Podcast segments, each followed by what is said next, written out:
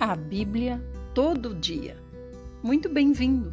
Você está em um projeto que vai ajudar você a ouvir a Bíblia inteira em seis meses. Hoje é dia 20 de julho de 2021, estamos numa terça-feira e vamos começar com o Salmo, mas antes vamos fazer uma breve oração. Senhor Jesus, nos ajuda, Senhor. Não permita que as intempéries, não permita que as interferências nos limitem no ouvir a tua palavra. Que possamos ser completos, Senhor, para ouvir tudo o que o Senhor tem a nos dizer. Abençoa-nos, dá entendimento da tua palavra, nos ajuda, Senhor, e me ajuda também na leitura e naquilo que o Senhor quer que seja dito. Me faz um canal adequado, perdoa os meus pecados e o dos meus irmãos, nos limpa com o teu sangue. Amém. Vamos começar com o Salmo 22. Diz assim Davi: Deus meu, Deus meu, por que me desamparaste? Por que se acham longe de mim a salvação, as palavras de meu bramido? Deus meu, clamo de dia e não me respondes, também de noite, porém não tenho sossego.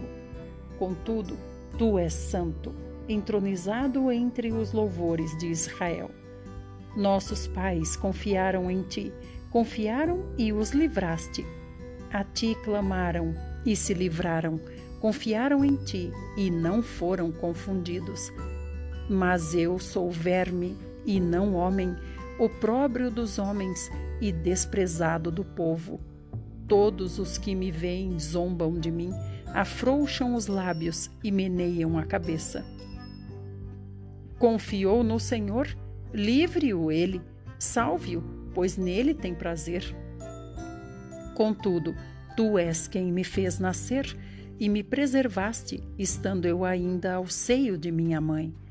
A ti me entreguei desde o meu nascimento, desde o ventre de minha mãe. Tu és meu Deus. Não te distancies de mim, porque a tribulação está próxima e não há quem me acuda. Nesse salmo, meus irmãos, nós vemos o sofrimento de Davi mas também nós vemos a representação do sofrimento que o Senhor Jesus passaria no futuro. 12. Muitos touros me cercam, fortes touros de Bazã me rodeiam. Contra mim abrem a boca, como faz o leão que despedaça e ruge. Derramei-me como água e todos os meus ossos se desconjuntaram. Meu coração faz-se como cera derreteu-se dentro de mim. Secou-se o meu vigor como um caco de barro e a língua se me apega ao céu da boca, assim me deitas no pó da morte. Cães me cercam, uma súcia de malfeitores me rodeia, traspassaram-me as mãos e os pés. Posso contar todos os meus ossos, eles me estão olhando e encarando em mim. Repartem entre si as minhas vestes e sobre a minha túnica deitam sortes. Até aqui, irmãos, agora nós vamos para a primeira aos Coríntios, capítulo 12. Acerca de dons espirituais. Paulo escreve aos Coríntios: A respeito dos dons espirituais, não quero, irmãos, que sejais ignorantes Sabeis que outrora, quando éreis gentios, deixáveis conduzir-vos aos ídolos mudos, segundo éreis guiados. Por isso, vos faço compreender que ninguém que fala pelo Espírito de Deus afirma anátema Jesus. Por outro lado, ninguém pode dizer Senhor Jesus, senão pelo Espírito Santo. Ora, os dons são diversos, mas o espírito é o mesmo. E também há diversidade nos serviços, mas o Senhor é o mesmo. E há diversidade nas realizações, mas o mesmo Deus é quem opera tudo em todos. A manifestação do Espírito é concedida a cada um visando a um fim proveitoso, porque a um é dada, mediante o Espírito, a palavra da sabedoria e a outro, segundo o mesmo Espírito, a palavra do conhecimento, a outro, no mesmo Espírito, a fé, e a outro, no mesmo espírito, dons de curar, a outro, operações de milagres, a outro, profecia, a outro, discernimento de espíritos, a um, variedade de línguas e a outro, capacidade para interpretá-las. Mas um só e o mesmo Espírito realiza todas estas coisas, distribuindo-as como lhe apraz a cada um individualmente. Então quer dizer que todos têm dons. 12. Porque assim como o corpo é um e tem muitos membros, e todos os membros, sendo muitos, constituem um só corpo, assim também com respeito a Cristo, pois em um só Espírito todos nós fomos batizados em um corpo, quer judeus, quer gregos, quer escravos, quer livres, e a todos nós foi dado beber de um só Espírito. Porque também o corpo não é um só membro, mas muitos. Se disser o pé, porque não sou mão, não sou do corpo, nem por isso deixa de ser do corpo.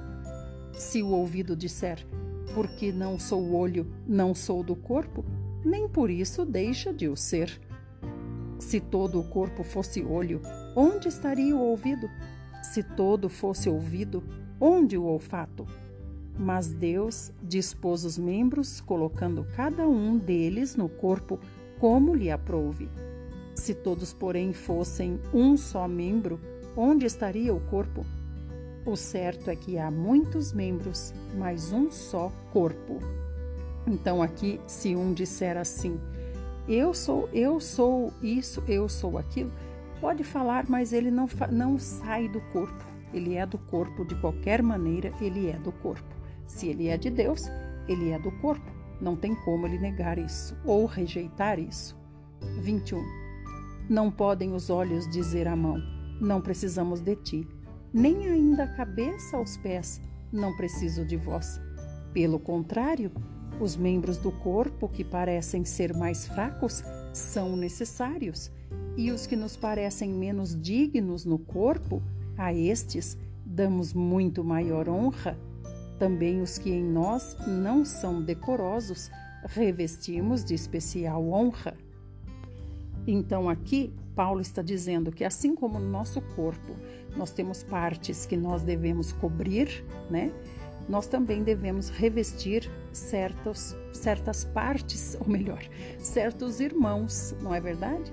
Porque ele está dizendo aqui, ó, também que em nós não são decorosos, nós revestimos de especial honra. Então ele está dizendo, assim no nosso corpo nós revestimos, ou seja, nós cobrimos, mas não quer dizer que tem irmãos que são para desonra, mas quer dizer que tem irmãos que ainda são da desonra, como Paulo vai dizer no futuro, né?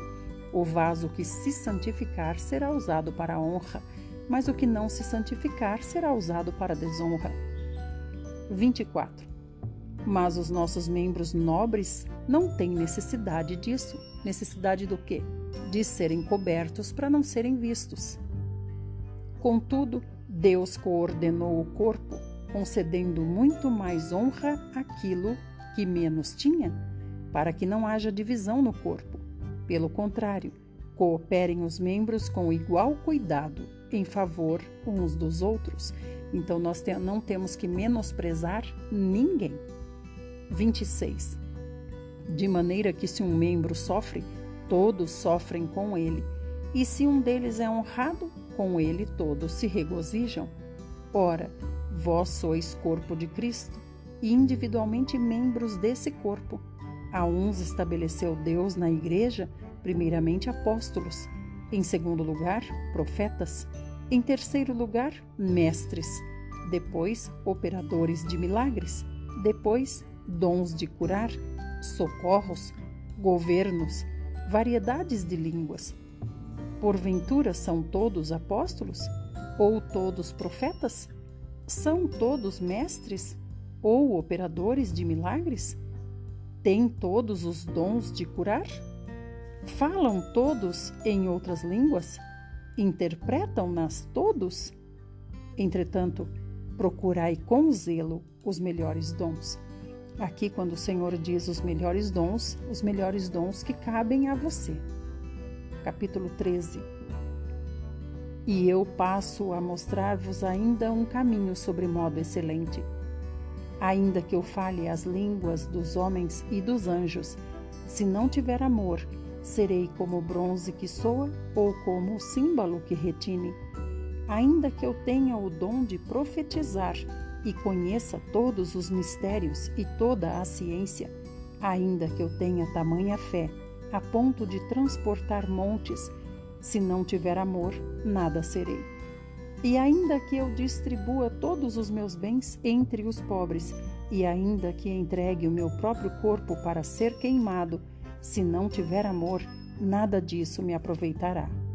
O amor é paciente, é benigno, o amor não arde em ciúmes, não se ufana, não se ensoberbece, não se conduz inconvenientemente, não procura os seus interesses, não se exaspera, não se ressente do mal, não se alegra com a injustiça, mas regozija-se com a verdade.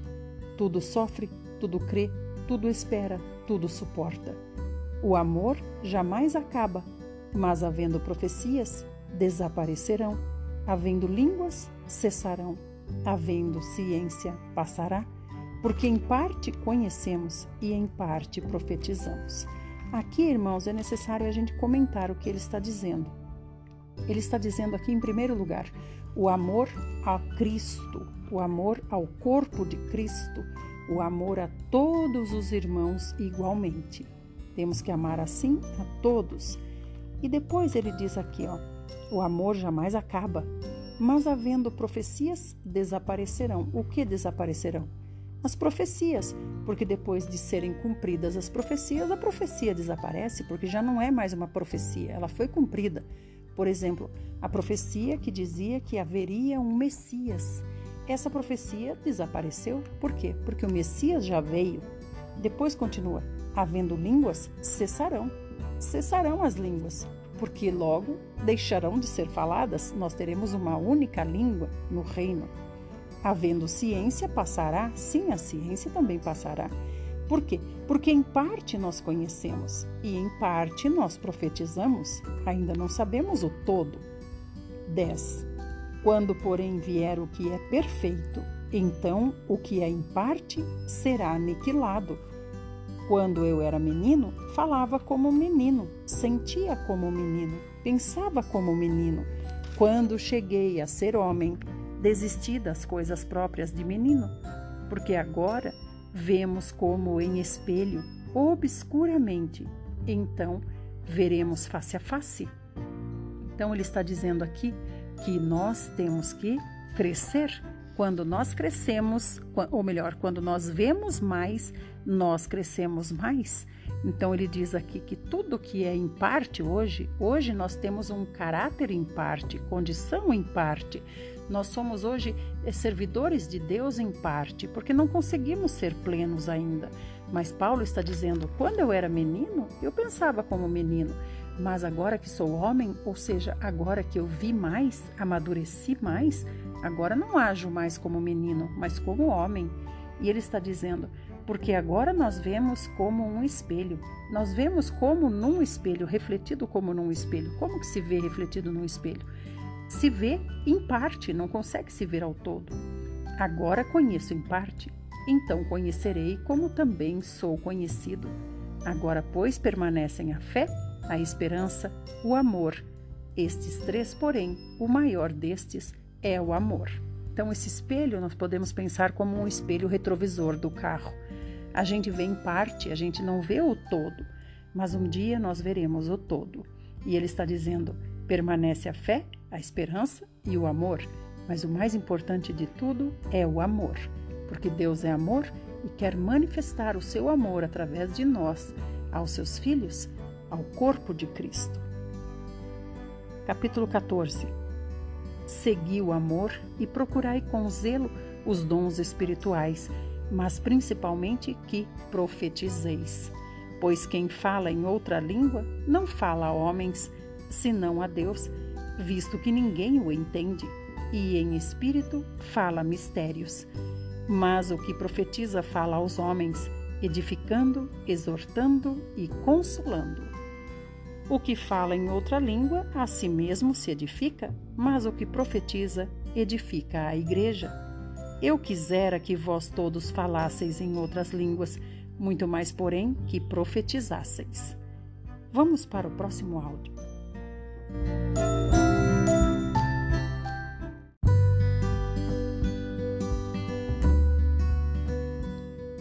Parte 2, estamos em 1 Coríntios 14, verso 5. Paulo está dizendo: Eu, Paulo, quisera que vós todos falasseis em outras línguas, muito mais, porém, que profetizasseis. O que ele está dizendo? Ele está dizendo que falar em outras línguas não é profetizar, é apenas falar em outras línguas. Outras línguas? Que outras línguas são essas? As muitas outras línguas que existem. Mas ele está dizendo: é melhor que você profetize. O que é profetizar? Profetizar é trazer Deus aos homens, é falar o que Deus disse para os homens. Isso é ser um profeta. Lembra? Lembre de um profeta. Ele via o que Deus falava e levava até os homens. E Paulo continua: Pois quem profetiza é superior ao que fala em outras línguas, salvo se as interpretar, para que a igreja receba edificação. Então ele pode profetizar em outras línguas também. Pode profetizar em línguas de muitas nações, mas se ele não tiver, não souber interpretar o que ele está falando, de que vai adiantar? Não será um, um profeta, porque não edificará a igreja, não poderá fazer a igreja entender que profecia, ou melhor, que palavra Deus está trazendo. 6. Agora, porém, irmãos, se eu for ter convosco falando em outras línguas, em que vos aproveitarei? Se vos não falar por meio de revelação, ou de ciência, ou de profecia, ou de doutrina? É assim que em instrumentos inanimados, como a flauta ou a cítara, quando emitem sons, se não os derem bem distintos, como se reconhecerá o que se toca na flauta ou na cítara? Pois também, se a trombeta der um som incerto, quem se preparará para a batalha? Assim vós, se com a língua não disserdes palavras compreensíveis, como se entenderá o que dizeis? Porque estareis como se falasseis ao ar. Há, sem dúvida, muitos tipos de vozes no mundo, nenhum deles, contudo, sem sentido. Então, aqui ele está dizendo: há muitas línguas no mundo, mas todas têm sentido para aqueles que a entendem. Não é verdade? Não há uma língua sem sentido. Falar um monte de palavras sem sentido, isso não existe, Paulo está dizendo. E ele está dizendo aqui, né? Se eu e se eu for até vocês e falar em outras línguas. E Paulo falava várias línguas, vocês sabem, né? Paulo falava várias línguas. Então, se ele está com um determinado povo e fala a língua de outro povo, ele está falando aqui: o que, que vai resolver se eu fizer isso? 10. Há sem dúvida muitos tipos de vozes no mundo, nenhum deles, contudo, sem sentido. Se eu, pois, ignorar a significação da voz, serei estrangeiro para aquele que fala e ele estrangeiro para mim. Assim também vós, visto que desejais dons espirituais, procurai progredir para a edificação da igreja. Por isso ele diz: procure deixar de ser menino e começar a agir como homem. 13. Pelo que o que fala em outra língua deve orar para que a possa interpretar porque se eu orar em outra língua, o meu espírito ora de fato, mas a minha mente fica infrutífera. Que farei, pois? Orarei com o espírito, mas também orarei com a mente. Cantarei com o espírito, mas também cantarei com a mente. Ele está dizendo: como é que você vai dizer amém? Como é que você vai concordar com uma oração que você não está entendendo nada que a pessoa disse? Como é que você diz amém? Como é que você traz para a sua vida aquilo que você não sabe o que é, que está sendo dito, né? É como ele disse ali quando ele comparou a trombeta. Se a trombeta não der o som certo, como é que os soldados vão se ajuntar para a batalha? Eles não entenderam nada. Como é que vão se ajuntar? Então a trombeta tem que tocar o som correto de ajuntamento para a batalha. Assim todos vão entender. Assim também a língua deve ser falada de uma maneira que seja entendida. 16. E se tu bendisseres apenas em espírito, como dirá o indouto o amém depois da tua ação de graças? Tá vendo, amados? É o que eu acabei de falar. Como é que o indouto, ou seja, aquele que não entende a língua que você está falando, vai falar amém para o que você está dizendo se ele não entendeu nada? Então, ele vai ser imprudente se ele disser amém. É ou não é verdade? Como é que ele vai chamar para si uma coisa que ele não sabe o que é? Visto que não entende o que dizes, porque tu de fato dás bem as graças, mas o outro não é edificado. Dou graças a Deus porque falo em outras línguas mais do que todos vós. Contudo, prefiro falar na igreja cinco palavras com o meu entendimento para instruir outros a falar dez mil palavras em outra língua. Então, aqui Paulo explica o que é o dom de línguas. Ele fala aqui no 18, olha só. Dou graças a Deus porque falo em outras línguas, mais do que todos vós. Então ele tinha o dom de línguas e usava esse dom mais do que todos os outros. Que dom é esse? Falar outras línguas. 20. Irmãos, não sejais meninos no juízo. Na malícia, sim, sede crianças. Quanto ao juízo, sede homens amadurecidos. Na lei está escrito: Falarei a este povo por homens de outras línguas e por lábios de outros povos e nem assim me ouvirão, diz o Senhor. De sorte que as línguas constituem um sinal, não para os crentes, mas para os incrédulos. Mas a profecia não é para os incrédulos, e sim para os que creem. Se, pois, toda a igreja se reunir no mesmo lugar e todos se puserem a falar em outras línguas, no caso de entrarem indoutos ou incrédulos, não dirão porventura que estáis loucos? Porém, se todos profetizarem e entrar algum incrédulo ou indouto, é ele por todos convencido e por todos julgado. Tornam-se-lhe manifestos os segredos do coração, e assim, prostrando-se com a face em terra, adorará a Deus, testemunhando que Deus está de fato no meio de vós. Então, Paulo dá exemplos bem práticos aqui, né? E ele começa falando: irmãos, não sejam meninos no juízo, mas sejam homens amadurecidos. Ele está falando ainda com relação ao dom de língua.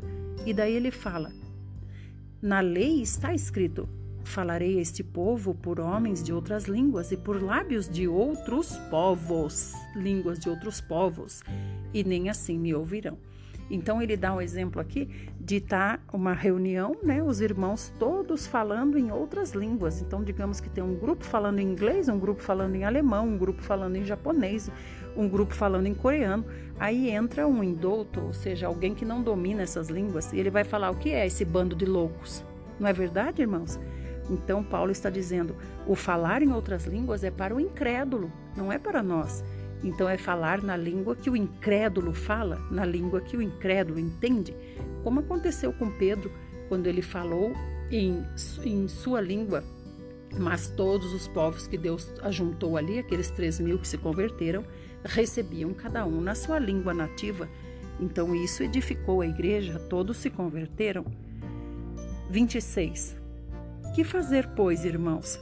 Quando vos reunis, um tem salmo, outro doutrina, este traz revelação, aquele outra língua e ainda outro interpretação. Seja tudo feito para edificação. No caso de alguém falar em outra língua, que não sejam mais do que dois ou, quando muito, três, e isto sucessivamente, e haja quem interprete. Então, quer dizer que se tem três pessoas que falam língua estrangeira, um fala, o intérprete diz o que ele está dizendo, depois vem o outro e fala, e o intérprete diz o que ele está dizendo. Não é todo mundo falando ao mesmo tempo, sem entendimento de nenhum do, dos que fala. 28. Mas não havendo intérprete, fique calado na igreja, falando consigo mesmo e com Deus. Tratando-se de profetas, falem apenas dois ou três e os outros julguem. Se, porém, vier revelação a outrem que esteja sentado, cale-se o primeiro, porque todos podereis profetizar, um após outro, para todos aprenderem e serem consolados. Então, aqui, Paulo está dizendo um princípio importante: não é só um que ensina, mas todos podem falar, todos devem falar, e outros, enquanto um fala, os outros julgam se o que ele está falando realmente vem da palavra de Deus, e assim sucessivamente também. Todos devem falar. 32. Os espíritos dos profetas estão sujeitos aos próprios profetas, porque Deus não é de confusão, e sim de paz.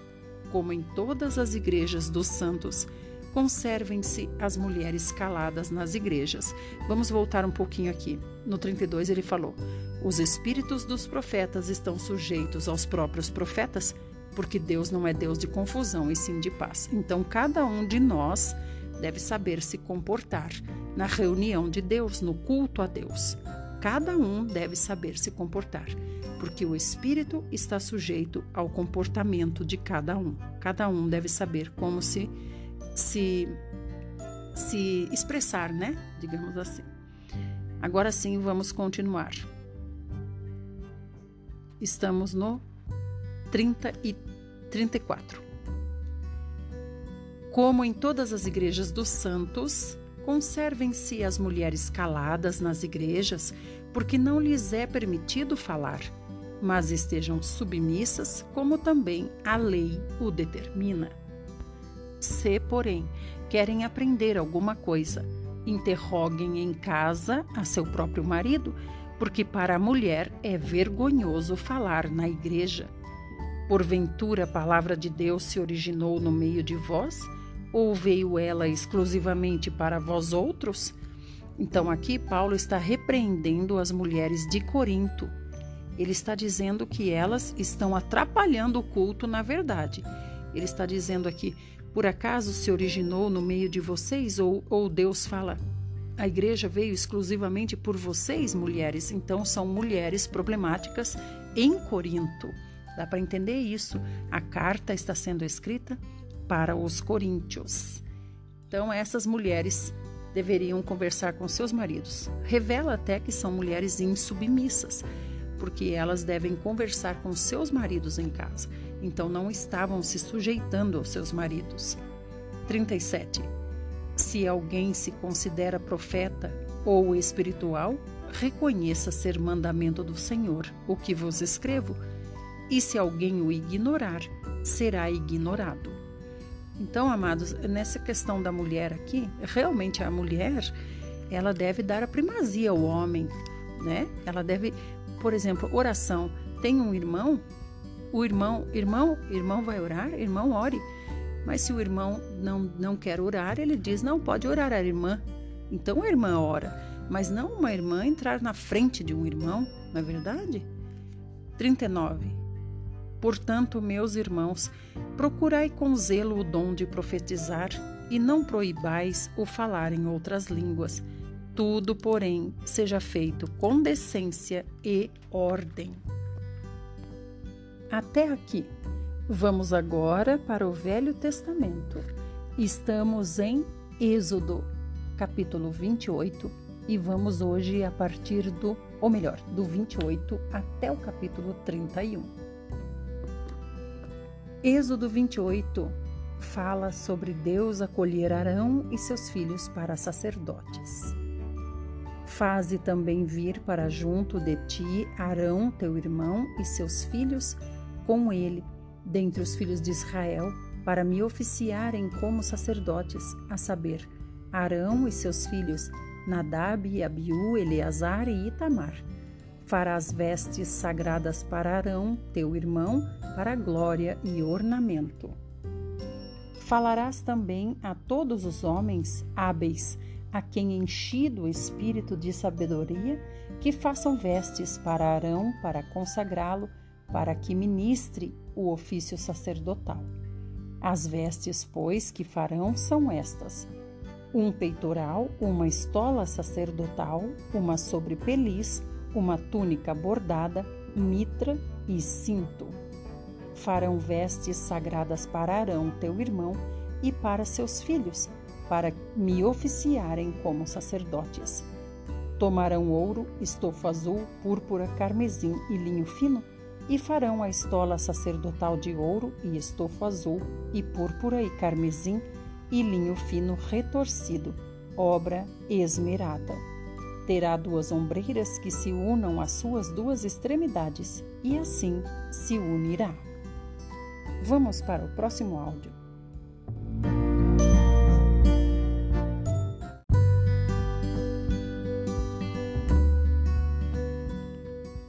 Parte 3.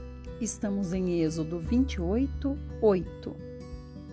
E o cinto de obra esmerada que estará sobre a estola sacerdotal será de obra igual, da mesma obra de ouro, e estofo azul, e púrpura, e carmesim, e linho fino retorcido.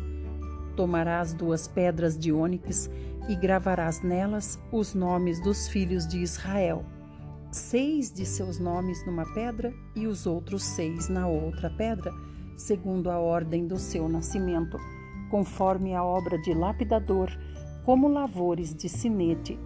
Gravarás as duas pedras com os nomes dos filhos de Israel, engastadas ao redor de ouro as farás.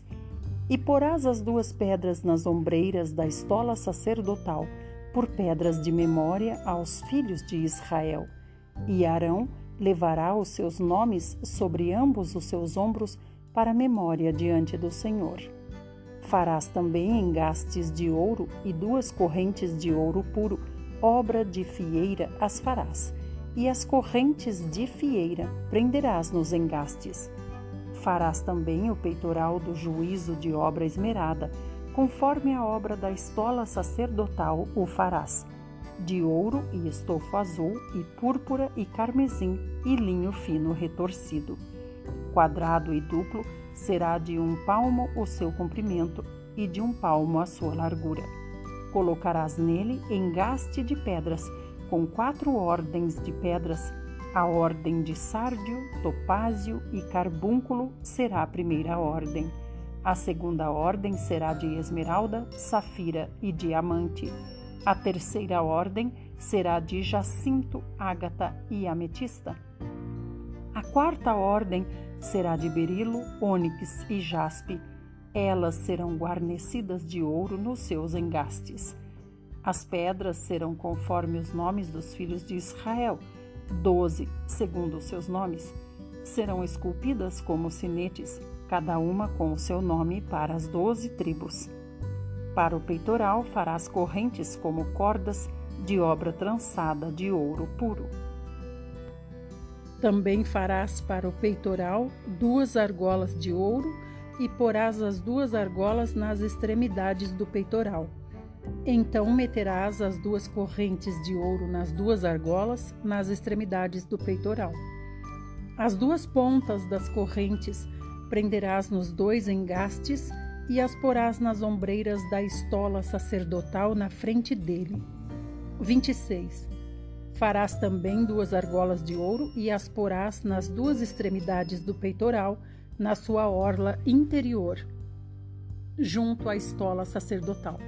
Farás também duas argolas de ouro e as porás nas duas ombreiras da estola sacerdotal abaixo, na frente dele, perto da sua juntura, sobre o cinto de obra esmerada da estola sacerdotal. E ligarão o peitoral com as duas argolas, ou melhor, com as suas argolas, as argolas da estola sacerdotal por cima com uma fita azul, para que esteja sobre o cinto da estola sacerdotal. E nunca o peitoral se separará da estola sacerdotal. Assim, Arão levará os nomes dos filhos de Israel no peitoral do juízo sobre o seu coração, quando entrar no santuário para memória diante do Senhor continuamente. Então, essa é a função do sacerdote: é levar os homens até Deus. 30. Também porás no peitoral do juízo o urim e o tumim, para que estejam sobre o coração de Arão quando entrar perante o Senhor. Assim, Arão levará o juízo dos filhos de Israel sobre o seu coração diante do Senhor continuamente. Farás também a sobrepeliz da estola sacerdotal, toda de estofo azul. No meio dela haverá uma abertura para a cabeça, será debruada essa abertura, como a abertura de uma saia de malha, para que não se rompa. Em toda a orla da sobrepeliz farás romãs de estofo azul e púrpura e carmesim, e campainhas de ouro no meio delas. Haverá em toda a orla da sobrepeliz uma campainha de ouro e uma romã, outra campainha de ouro e outra romã. Esta sobrepeliz estará sobre Arão quando ministrar, para que se ouça o seu sonido quando entrar no santuário diante do Senhor e quando sair, e isso para que não morra. Então, esses sininhos, eles, os, os que ficam fora ouvem quando ele está entrando e ouvem quando ele está saindo. 36. Farás também uma lâmina de ouro puro e nela gravarás a maneira de gravuras de sinetes, santidade ao Senhor. Atalaás com um cordão de estofo azul, de maneira que esteja na mitra, bem na frente da mitra estará. E estará sobre a testa de Arão, para que Arão leve a iniquidade concernente às coisas santas que os filhos de Israel consagrarem em todas as ofertas de suas coisas santas. Sempre estará sobre a testa de Arão, para que eles sejam aceitos perante o Senhor. Tecerás quadriculada a túnica de linho fino e farás uma mitra de linho fino e um cinto de obra de bordador. Para os filhos de Arão farás túnicas e cintos e tiaras, falosás para glória e ornamento. E com isso vestirás Arão, teu irmão, bem como seus filhos, e os ungirás, e consagrarás e santificarás, para que me oficiem como sacerdotes. Faze-lhes também calções de linho para cobrirem a pele nua, irão da cintura às coxas. E estarão sobre Arão e sobre seus filhos quando entrarem na tenda da congregação ou quando se chegarem ao altar para ministrar no santuário, para que não levem iniquidade e morram. Isto será estatuto perpétuo para ele e para a tua posteridade depois dele. Capítulo 29 isto é o que lhes farás, para os consagrar, a fim de que me oficiem como sacerdotes. Toma um novilho e dois carneiros sem defeito, e pães asmos e bolos asmos, amassados com azeite, e obreias asmas untadas com azeite, de flor de farinha de trigo os farás, e os porás num cesto, e no cesto os trarás. Trarás também o novilho e os dois carneiros. Obreia aqui é um tipo de massinha bem fininha. 4. Então farás que Arão e seus filhos se cheguem à porta da tenda da congregação e os lavarás com água. Depois tomarás as vestes e vestirás Arão da túnica, da sobrepeliz, da estola sacerdotal e do peitoral, e o cingirás com o cinto de obra esmerada da estola sacerdotal. Por-lhe-ás a mitra na cabeça e sobre a mitra a coroa sagrada. Então tomarás o óleo da unção e lhe o derramarás sobre a cabeça, assim o ungirás. Farás depois que se cheguem os filhos de Arão e os vestirás de túnicas e os cingirás com o cinto. Arão e seus filhos e lhes atarás as tiaras, para que tenham o sacerdócio por estatuto perpétuo e consagrarás Arão e seus filhos. Farás chegar o novilho diante da tenda da congregação, e Arão e seus filhos porão as mãos sobre a cabeça dele. Imolarás o novilho perante o Senhor à porta da tenda da congregação.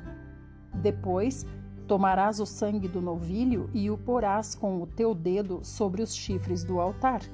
O restante do sangue derramá-lo-ás à base do altar. Também tomarás toda a gordura que cobre as entranhas, o redenho do fígado, os dois rins e a gordura que está neles, e queimá-lo-ás sobre o altar. Mas a carne do novilho, a pele e os excrementos, queimá-los-ás fora do arraial, é sacrifício pelo pecado. Depois tomarás um carneiro, e Arão e seus filhos porão as mãos sobre a cabeça dele. Imolarás o carneiro e tomarás o seu sangue, e o jogarás sobre o altar ao redor. Partirás o carneiro em seus pedaços, e lavadas as entranhas e as pernas, pô-las-ás sobre os pedaços e sobre a cabeça. Assim queimarás todo o carneiro sobre o altar.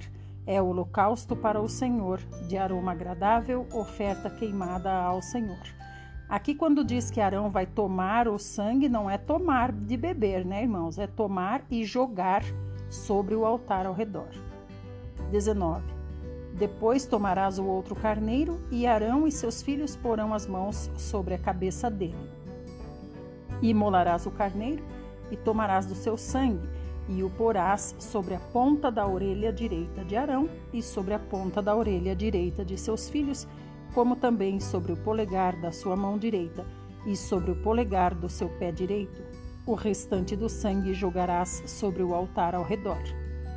Tomarás então do sangue sobre o altar e do óleo da unção e os aspergirás sobre Arão e suas vestes, e sobre seus filhos e as vestes de seus filhos com ele, para que ele seja santificado e as suas vestes também e também seus filhos e as vestes de seus filhos com ele.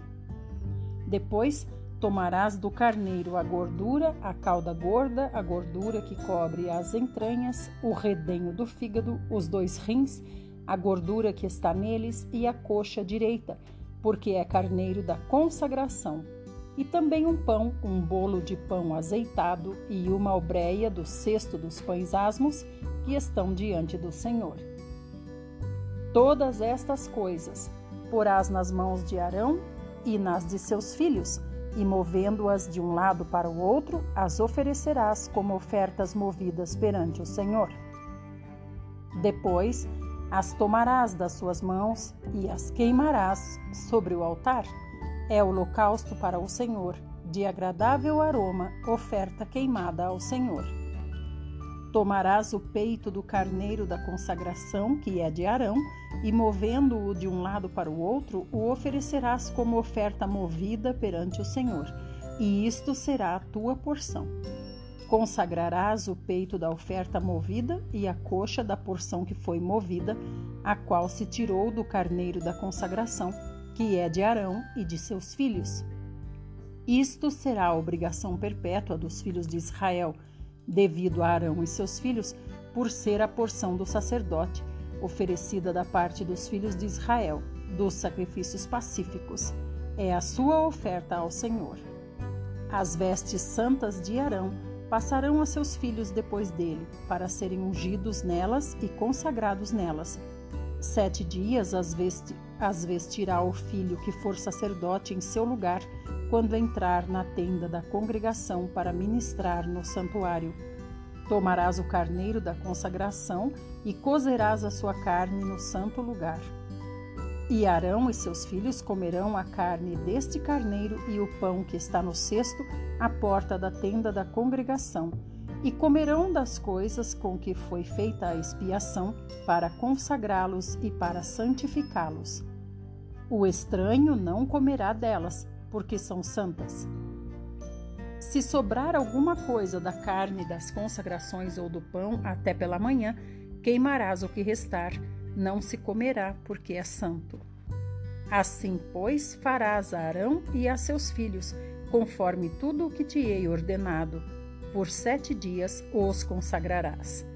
Também cada dia prepararás um novilho como oferta pelo pecado para as expiações, e purificarás o altar, fazendo expiação por ele, mediante oferta pelo pecado, e o ungirás para consagrá-lo.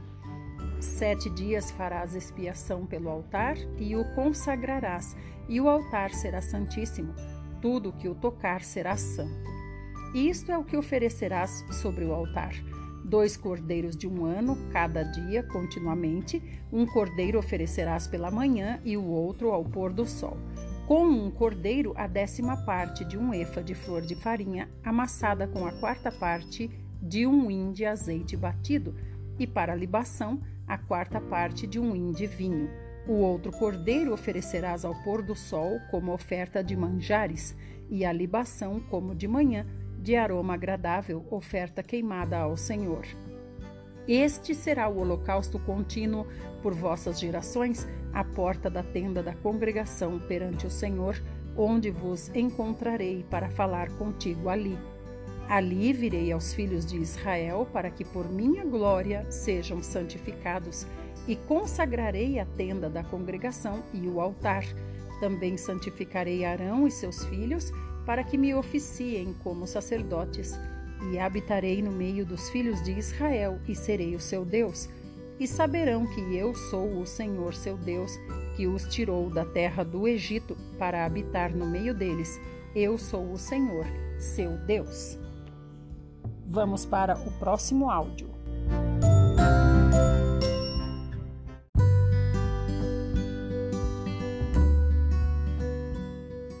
Parte 4 Estamos em Êxodo 30. Farás também um altar para queimares nele o incenso, de maneira de madeira de acácia o farás. Terá um côvado de comprimento e um de largura, será quadrado, e dois de altura. Os chifres formarão uma só peça com ele. De ouro puro o cobrirás, a parte superior, as partes ao redor e os chifres, e lhe farás uma bordadura de ouro ao redor. Também lhe farás duas argolas de ouro debaixo da bordadura, de ambos os lados as farás.